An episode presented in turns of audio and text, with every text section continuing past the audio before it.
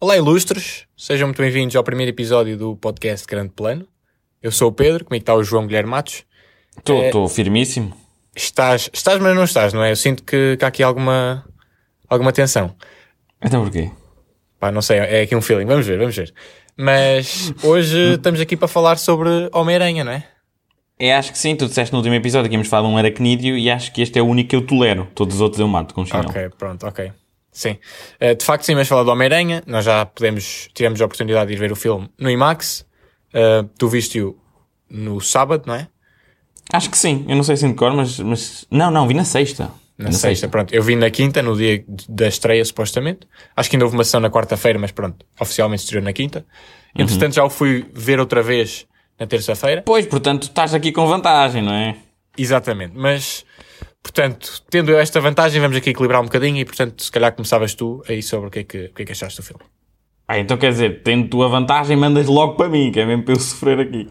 Não, mas, epá, eu, de modo geral, posso dizer que eu acho que é um, é uma grande experiência no cinema. Acho que posso dizer, avançar isto, que está mesmo ao nível do que uma pessoa conseguiu experienciar ali no Infinity War e no Endgame. Aqui em Portugal, nós não temos muito esta cultura de fazer barulho no cinema. E bem, e bem, porque eu já basta aqueles cromos que estão ali a comer pipocas e a irritar-me a, a, cabecinha. Mas, eh, de facto, no Infinity War e no Endgame houve momentos em particular que mereceram uma espécie de uhul da audiência e umas, umas, umas palmadinhas e tal. Eu acho que é, que é natural. Neste filme existiu também muita loucura a esse nível o que revela também o quanto as pessoas estão entusiasmadas para voltar ao cinema e eu sinto que este filme acaba por ser quase que uma, uma ode ao que é a personagem Spider-Man. Não, não só sim, o que é o sim. Tom Holland, mas sim o que é a personagem Spider-Man. E já agora vamos falar e, com spoilers. Exatamente, Pronto. ia dizer isso antes que nos acusem de alguma coisa. Isto é sobre Homem-Aranha, com spoilers, obviamente. Portanto, se ainda não viram, tentem ir ver antes que os cinemas fechem. Uh, façam um testezinho, vão ver, um, ehm, porque merece ser visto. E de facto, queria pegar aí, pronto, tu estavas a falar da experiência de cinema, porque uhum. das duas vezes que eu fui ver o filme, foram experiências completamente diferentes. Da primeira vez foi, como tu disseste, eu acho que ainda foi um pouco mais acentuado, porque eu fui ver a meio da tarde, eram só fãs que estavam lá, e portanto, durante o filme, houve para aí sete ou oito momentos em que toda a gente começou a aplaudir uh, de alegria, gritos de alegria, foi muito bom. Da segunda vez já não houve, não houve nenhuma, qualquer tipo de reação. Havia uma rapariga na, numa das primeiras filas que de vez em quando mandava um berrozinho, mas não tem o mesmo impacto, portanto. Um, isso aí, de facto, mostra. Uh, é, é uma, uma prova da importância da experiência do cinema. numa altura em que agora temos tudo sempre aquela opção de ver logo em streaming e não sei o quê, será que vale a pena ir ao cinema, pagar para vir ao cinema? Este filme vem mostrar que, de facto, é bom, tipo, o cinema tem vantagens e tem coisas que não dá para ter no conforto da casa. E uma delas é a experiência coletiva de ver um filme com pessoas que partilham das mesmas, dos mesmos gostos um, que nós. Sim, eu concordo contigo e acho que ainda para mais nós que vimos em IMAX, aquilo é, é, é mesmo. Epá, é muito interessante porque não só a frame quebra e fica mesmo grande porque aquilo mostra mais 26% da imagem, da imagem, que é um número estranhamente específico, mas a realidade é que aquilo eh, acaba por ter mesmo uma, uma frame muito, muito maior em relação ao, ao habitual. Uh, até a remasterização do som é muito interessante porque tu sentes mesmo quando as coisas estão a acontecer em determinado uh, plano, tu, tu, sentes quase que a, a, a, tua cadeira a vibrar. É, muito, é sim, engraçado sim, sim. da potência que é. Claro, sim. E, e acho que temos que, né? É impossível não, não falar sobre isto do facto de eles terem posto no mesmo filme os três Homem-Aranha. Claro, sim. Portanto, temos, tivemos Toby, Andrew e Tom Holland. E eu, eu logo desde o início, eu, tivemos a acompanhar isto assim há, há muito tempo, quando vinham umas, uns bitites, uns rumores e tal, e eu na altura dizia-te, pá, que se calhar não, porque já agora, props para o Andrew Garfield, que, sim, que aguentou herculeanamente todos estes esforços a dizer que não estava lá e tal. Sim, tu e claramente eras, era, sim, tu claramente eras aquele, aquele amigo que estava assim de pé atrás, se calhar não vou aparecer, e eu dizia-te, vão aparecer, e tu, hum, se calhar não. eu, Olha o Andrew, não, tu, tu vinhas ter comigo, já viste o que é que o Andrew disse, não sei o quê, não pode ser. Porque eu, ele é mesmo um ator, pá, eles são pagos pois. para mentir, mas ele mentia bem, estás pois. a ver? Mas de facto sim, e, e, e realmente é uma, é uma forma de, eu ouvi uma entrevista do Kevin Feige com a Amy Pascal, e disseram isto realmente e faz sentido que é uma forma de, numa, numa fandom que muitas vezes é, é um pouco tóxica no, no caso de ah, este, este ator é melhor do que aquele, eu prefiro Sim, este. depois também são mesmo agressivos com o outro, É- sim. Exato, é, uma- é, é meio que uma, uma, uma carta de amor para, para Uma todo o tipo de fãs do Homem-Aranha, quer gostem de um, do outro. Acho que, é assim, eu acho que qualquer pessoa que, que é fã do Homem-Aranha saiu deste filme a gostar de todos. Eu acho que sim. Porque, porque o que eles fizeram com que, com que acontecesse o facto dos Homens-Aranha se estarem a trabalhar juntos, se darem elogios um ao outro, foi meio um, um- uma espécie de pescado olho à audiência para, para ver se, se fazem o mesmo. É, e, e também te digo uma coisa. É que eles não tiveram lá só 5 minutinhos, nem 10. Eles tiveram lá uns sólidos, assim, à partida, pelas minhas contas, uh, pá, uns 35, 40 minutos. Sim, 35, sólidos. 40, sim, por aí. Agora, eu tenho, tenho- tu sabes que eu já te falei disto, mas acho que tem, tem que ser dito. Eu tenho uma hot take. Manda lá, manda lá a tua aposta. Manda lá. Significa que eu, eu tenho a ligeira impressão, depois de ter visto o filme pela segunda vez, na primeira vez não reparei nisto, mas eu tenho a ligeira impressão que o Tom Holland praticamente não esteve com o Andrew Garfield e o Tobey Maguire durante as gravações. Pela forma como aquilo foi feito, aquilo, eu fiquei com a ideia de que aquilo foi tudo feito separadamente e depois foi juntado em pós-produção. Pá, eu sei que tu já me tiveste a mostrar e até a mostrar os planos e tal, e de facto simpatizo um bocadinho com a tua posição e acho que até provavelmente pode ser isso que tenha acontecido. Eh, se bem que eh, há um shot em específico que eu acho que se calhar prova que eles estiveram juntos, que é aquele em que eles estão, eh, em que o Andrew diz que I love you guys. Eu acho que esse é o único que eu se calhar acho que eles estiveram Pois, lá. eu teria, teria que rever. Acho que isto vai ser, vai ser material para o, para o pessoal dissecar no YouTube quando, quando o filme sair em Blu-ray. Pois, acho que sim. Mas, mas também te digo, saiu agora recentemente uma entrevista do Tom Holland a dizer o quão fixe foi partilhar o ecrã com, com, Pois, sim, com sim. o Toby e ele estava a falar mesmo de, de interações que tinham, em, portanto parece-me um pouco. Quer dizer, eles podem estar a mentir de novo, Claro. mas também. Não, é assim. eh, Não de sei. qualquer das formas, isto não, não quebra para mim nada. Quanto muito, ainda, ainda mostra mais a magia que é o cinema. De Pois, facto, criar está uma bem coisa. feito. Exatamente. Eh, mas achei, achei interessante porque foi uma coisa que me saltou à vista da segunda vez. E, e para, quem, para quem vai rever o filme, reparem bem todas as cenas em que aparecem os três Homem-Aranha, que não são de luta e CGI completamente, eh, em que normalmente estão agrupados de Toby e Andrew num shot e Tom Holland noutro, e muitas vezes quando estão os três, um deles está de costas e só aparecem dois e vice-versa. Achei E, interessante. não, e não, não se tocam. Exatamente. Exatamente. Uh, mas pronto, tirando isso, falando mais detalhes, eu É. achei que o filme foi bastante. teve bastantes riscos, tomou bastantes riscos, nomeadamente o final, em escolher com que. fazer com que o Homem-Aranha. a identidade do Homem-Aranha fosse Tu outra já vais vez. a campeão já para o final. Sim, sim, fosse anónima. sim, acho que podemos ir. Uh, fosse anónima e, ou seja, ninguém conhece o Peter Parker neste momento, ele está sozinho, perdeu a, a tia May. Um, e portanto, achei que foi um grande risco que eles fizeram, porque este Homem-Aranha sempre foi muito baseado em estar, ou seja, o, o, o apelo deste Homem-Aranha era o facto de ele estar no MCU e estar a interagir com as outras personagens, e agora eles fazem isto no sentido quase um reboot do personagem que ele agora pode ter uma nova ah, origem e desenvolver-se de forma independente e, e foi um grande risco, mas eu acho que bastante interessante e abre novas possibilidades para, para contar histórias muito interessantes. Eu, eu acho que sim, mas eh, parte de mim também acha que este desperdício do legado do Homem-Aranha e de toda a história que ele eh, construiu e quase que reputação que ele construiu, especialmente estando nos Vingadores e assim, eh, não sei. Também revela um bocadinho que a Marvel não planeou esta trilogia como se calhar planeou outras. Porque se tu reparares, no final do Homecoming, o Vulture, que é o, a personagem do Michael Keaton, descobre Sim, quem sim. é que ele é. Sim, de facto o Vulture parecia- foi um bocado deixado de lado. é, não é? Porque parecia ali que havia, iria existir ali um certo impacto dele saber a sua identidade Sim, sim. e há uma post-credits a indicar precisamente que ele até estaria ali a protegê-lo e que de algum modo poderia voltar, mas afinal eh, não, porque isso agora é, é totalmente irrelevante neste, neste contexto. Exatamente. Sim, e, te- e vamos ter Vulture no, no filme do Morbius, portanto isto está um bocado confuso o que é que, que, é que se Pois é, passa porque aí. é, é a Sonyverse ali, é um bocado manhoso. Eu, eu confio Sim. muito mais na Marvel. Fa- Aliás, falando- falando nem é bem na Marvel, é no Kevin Feige. Sim, falando de Sonyverse, o que é que tu achas? ti- Sim, se tivesses que apostar uma, uma percentagem, quanto é, é a percentagem que tu achas de, de- da possibilidade do Andrew Garfield voltar para ser o Homem-Aranha do universo da Sony? Porque repara, os fãs já estão a fazer campanha para, para isso acontecer. Sim, mas eu tenho, tenho duas coisas em relação a isso. Eu acho que isso pode ser interessante.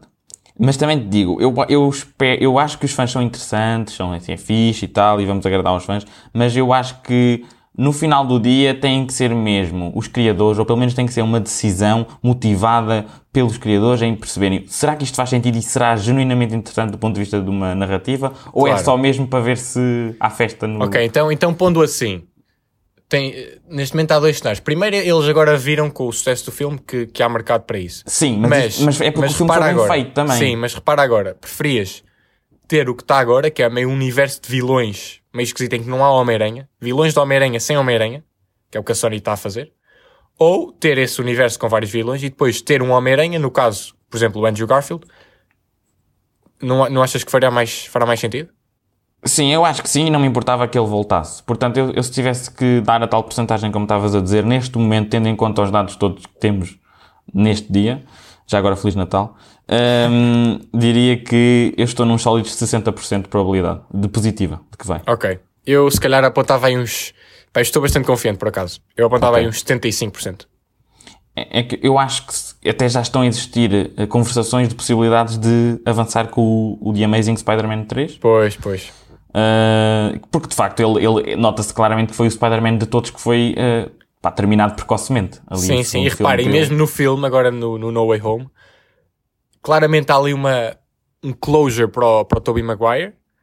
Eh, o Tom Holland, obviamente, continua, mas o Andrew Garfield fica ali um bocado no limbo. Portanto, também há ali alguma indicação de que possivelmente poderia, poderia continuar. E, e, então deixa-me só dizer uma cena que muitas pessoas dizem, ah e tal, é muito fanservice. Eu compreendo, e de facto existe muito fanservice neste filme, mas também foi feito com a qualidade e notava-se que as pessoas que fizeram o filme, eu na altura até tuitei sobre isso, porque foi feito de fãs para fãs, porque eu Sim, sinto sim. mesmo que se isto tivesse feito, sido feito assim de um modo mais seco, sem, sem atenção ao detalhe aos filmes anteriores, hum, havia pequeninas coisas que não, não transpareceriam para cá, como por exemplo a, a- decisão da narrativa de mandar o Tom para o lado e permitir que o Andrew salve a MJ. Sim, sim, por exemplo. Isso é, isso é.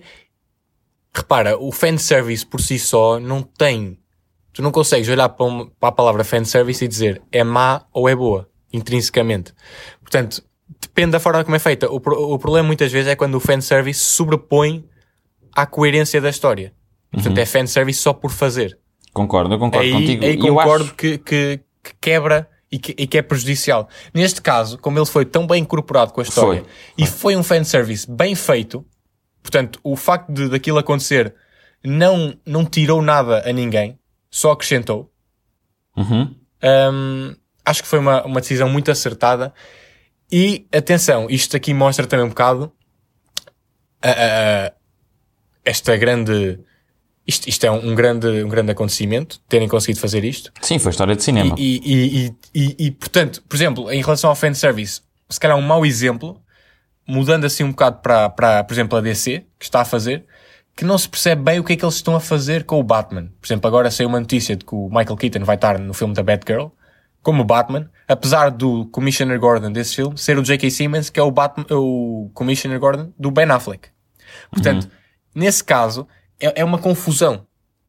Sim, eu acho é diferente. que quando entramos em conceitos de multiverso, narrativa de alternativas e não sei o quê, eu acho que é preciso termos muito cuidado entre ser algo eh, que seja entusiasmante ou ser algo que simplesmente vai confundir as Sim, pessoas. e repara, só para com- completar esta, esta analogia, que a Marvel está a fazer isto claramente para os fãs, a DC parece que faz, está a fazer isso porque está com problemas behind the scenes Uhum. e quer resolver ali algumas questões e está a aproveitar isto como uma desculpa para o fazer. Ah, mas claro, vamos ter que esperar pelos filmes do, do Flash e da Batgirl para, para discutir isso.